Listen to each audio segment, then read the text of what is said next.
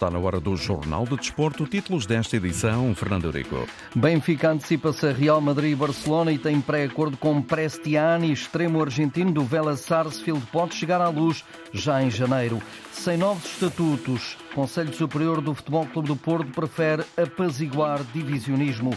Portugal tem a segunda liga com mais eh, chicotadas à 11 jornada.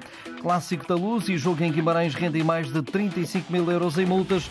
E o Marítimo, que hoje vai escolher o 37º presidente da história. Jornal do Desporto, edição Fernando Eurico. Na Argentina chamam-lhe o driblador maravilha e auguram-lhe um grande futuro. Gianluca Prestiani, extremo do Vélez Sarsfield, tem apenas 17 anos e pode vir para o Benfica já em janeiro.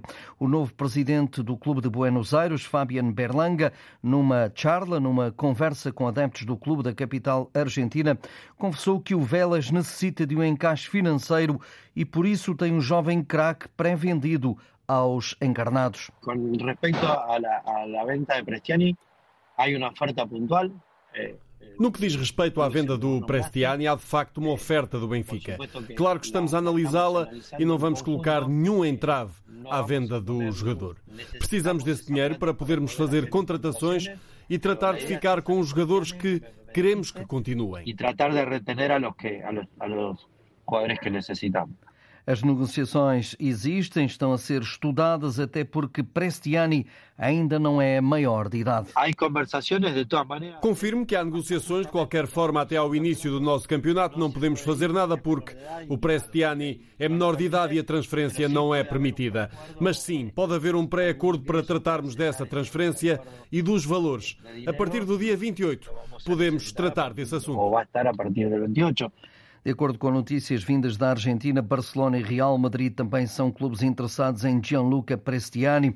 O negócio com o Benfica pode andar na casa dos 8 milhões de euros por 85% do passe de Prestiani, que está entre os 60 melhores jogadores mundiais com 17 anos, de acordo com o jornal The Guardian. Até agora, Prestiani fez 33 jogos pelo Vélez Sarsfield, 16 como titular, 17 como suplente utilizado, apontou três golos. Por unanimidade, o Conselho Superior do Futebol Clube do Porto anula a Assembleia Geral para alteração dos estatutos. A decisão resultou de uma reunião decorrida ontem entre os membros do órgão consultivo que ratificaram no superior interesse dos azuis e brancos uma moção para retirar a proposta de revisão estatutária, cuja apreciação requeria dois terços de votos favoráveis, mas nem chegou a suceder na Assembleia Geral. Em comunicado emitido no sítio oficial do Futebol Clube do Porto na internet, o Conselho Superior Superior, que é esfiado por inerência pelo líder da mesa da Assembleia Geral, José Lourenço Pinto, referiu que procura apaziguar o divisionismo que se quer criar na família portista. André Vilas Boas, futuro candidato à presidência dos Azuis e Brancos, através das redes sociais já reagiu, disse que quer acreditar que os órgãos do Porto vão atuar em conformidade com os estatutos e dar início às investigações e procedimentos disciplinares necessários para punir exemplarmente os associados que, de forma indecorosa, sustenta, agrediram física e moralmente outros sócios do Porto durante a Assembleia Geral Extraordinária, bem como cooperar extensivamente com o Ministério Público na investigação já anunciada sobre esses incidentes.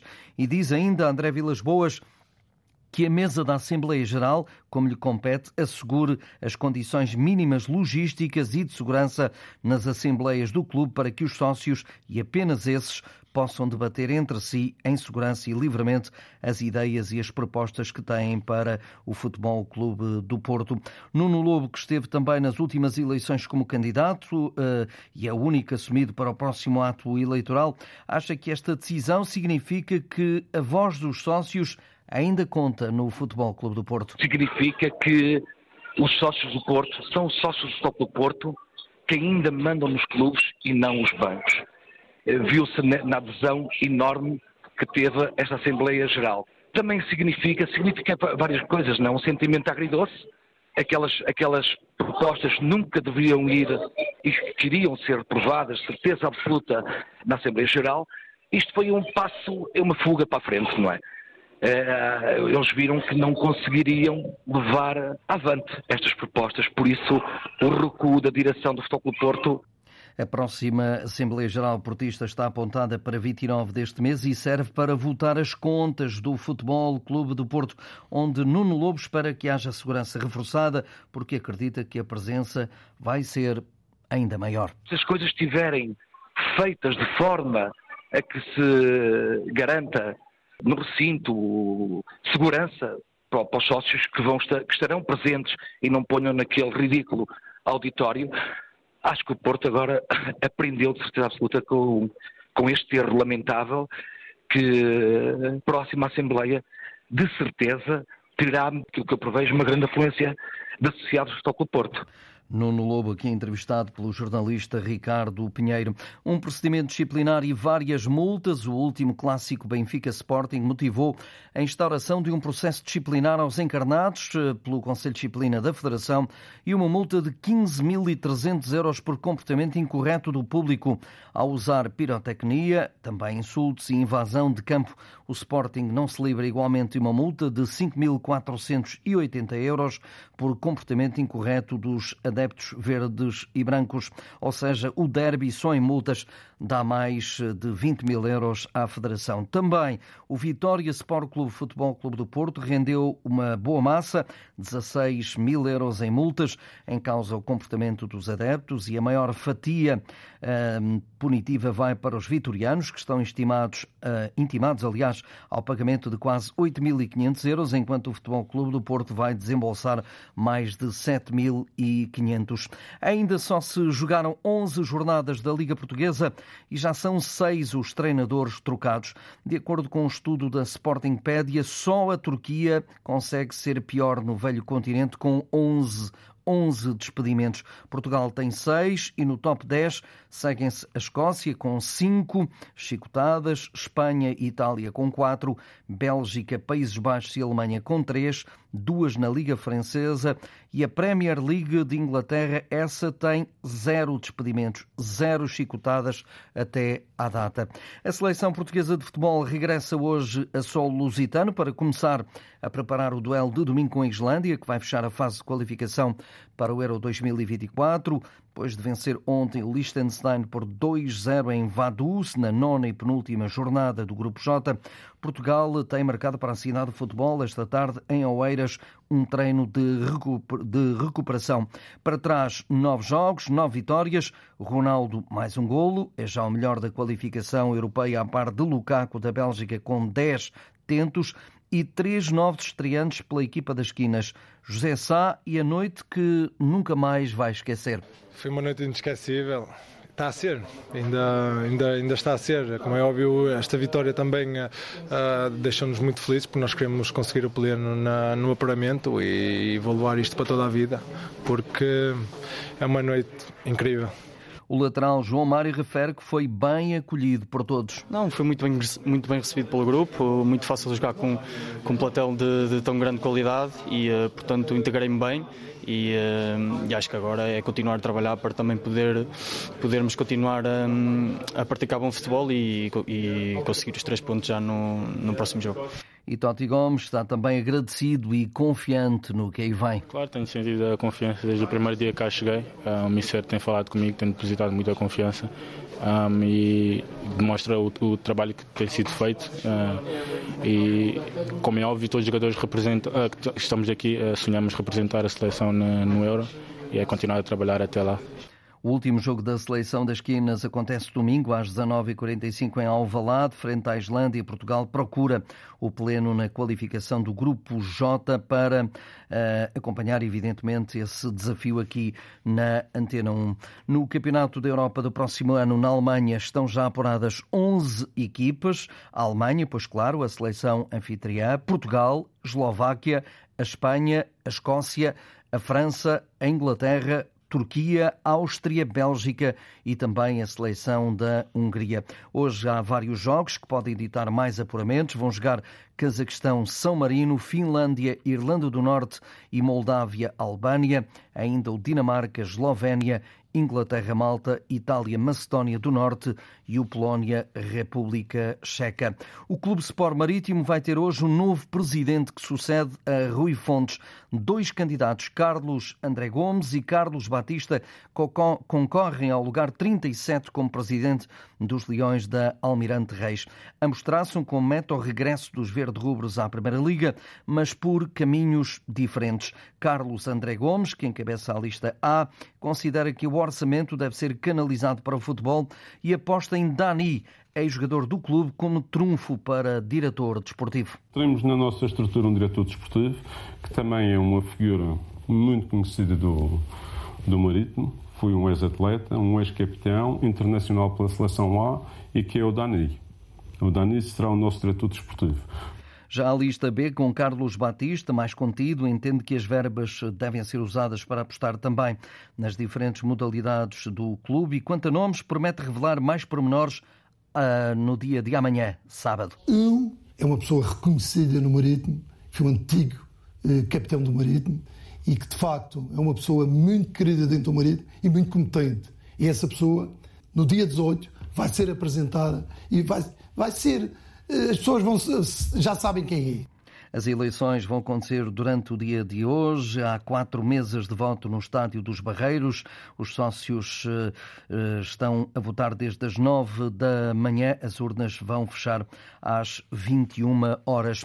Se por aqui andasse, Vítor Oliveira fazia hoje 70 anos o técnico matosinhense, rei das subidas e que dá nome ao prémio atribuído mensalmente ao melhor treinador do campeonato principal, será sempre uma das figuras queridas do futebol nacional pela frontalidade, método e desafios. Preferiu sempre lutar para ganhar e subir que jogar para não perder ou descer de divisão. Falecido há três anos, faz este 28 de novembro, o antigo comentador da Antena 1 no Euro 2004, numa das últimas entrevistas que concedeu, não podia ser mais explícito. Não gosto da envolvência do futebol. Acho que, que o futebol atingiu um patamar onde vale tudo para se ganhar. Ou para se tornar notado, ou para se tornar importante, ou para aparecer. E porque entendo, e porque entendo que o futebol está muito, está muito do parecer e pouco do ser. Eu entendo que o futebol é mais importante ser do que parecer. A homenagem da Antena 1 a Vítor Oliveira no dia em que faria 70 anos. Segunda-feira, Portugal joga na Grécia mais um jogo de apuramento para a fase final do Europeu de 2025 no estádio do Asteras Trípolis. Até agora, os comandados de Rui Jorge fizeram o pleno e é importante marcar diferença perante o segundo da tabela, como referiu esta manhã no estágio das Quininhas o lateral Leonardo Buta. Acaba por ser um adversário direto que, está a disputar, a disputar, o primeiro lugar connosco e o que espero da Grécia é uma equipa não com talvez com um bloco baixo que queira, queira sair no contra-ataque, uh, que nos deixe assumir o jogo, mas uma equipa que também que nos cria algumas dificuldades, uh, com um, dois jogadores na frente muito fortes, muito rápidos e acaba por ser, por ser muito isso. Independentemente de jogarmos no nosso país ou, ou fora do nosso país, é, para nós é, é, igual. Queremos sempre, queremos sempre somar os três pontos, ganhar, que essa é a nossa mentalidade e penso que não fará muita diferença. A jornada 7 da Liga de Futebol Feminino tem dois encontros grandes em perspectiva este fim de semana: o Sporting Famalicão e o Benfica Braga. Quatro equipas que Matilde Fidalgo representou na carreira. Atualmente está no Famalicão depois de uma experiência no estrangeiro e neste regresso a Portugal guarda bons momentos da Luz, de Alvalade, de Braga. Só falta mesmo ganhar algo pelas famalicenses. Sinto carinho e algum orgulho pela história que fui, que fui traçando no futebol feminino e, e carinho por todas as equipas nas, nas quais estive, que agora são minhas adversárias, mas, mas que são tudo clubes que, que respeito e que gosto de ver que continuam a ter sucesso e a, e a querer lutar por títulos em Portugal. Só não quero que tenham sucesso quando isso implica uh, o insucesso da equipa na qual eu estou. Enquanto adversários, quero sempre derrotar. Na medida em que não forem adversários diretos, desejo o melhor aos três restantes clubes. Em entrevista a João Correia, Matilde elege o Valadares Gaia como grande surpresa até agora e também a jogadora mais a Correia do Sporting, num campeonato diz cada vez mais competitivo.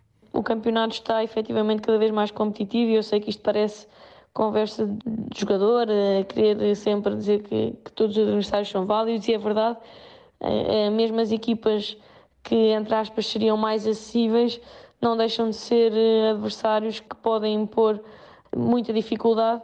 Acho que não, não podemos nunca baixar a guarda, até porque somos uma equipa que precisa de pontuar para estar a competir por uma posição que eu acho que merecemos e, e temos qualidade para competir. Os grandes, os três grandes, o são por algum motivo, são, são normalmente os jogos mais difíceis, mas eh, não temos de todo a vida facilitada saindo destes três jogos. Matilde Fidalgo na Antena 1. O Benfica lidera este campeonato feminino. O Braga está em segundo lugar, Sporting em terceiro, Damaense em quarto, Valadares Gaia na quinta posição. Já o Famalicão é o nono classificado da geral. E fechamos com voleibol de praia, que a dupla bicampeã portuguesa da modalidade, formada por João Pedrosa e o Campos, qualificou-se para os oitavos de final do Challenge de Chiang Mai, na Tailândia, ao vencer o grupo C do quadro principal. No encontro para definir a primeira primeira posição. João Pedrosa e o Campos venceram os estónios Kusti Molvak e Marte Tissar por 2-1, com os parciais de 20-22, 21-16 e 15-11, avançando invictos para os oitavos. A dupla portuguesa que aspira a uma participação olímpica em Paris nos próximos Jogos Olímpicos de 2024 volta a competir amanhã, realizando os oitavos de final da etapa tailandesa do Circuito Mundial de Vôlei de Praia, que vai decorrer até domingo. Jornal de Desporto, edição Fernando Eurico. Acompanhe a informação desportiva, está à distância de um clique em desporto.rtp.pt.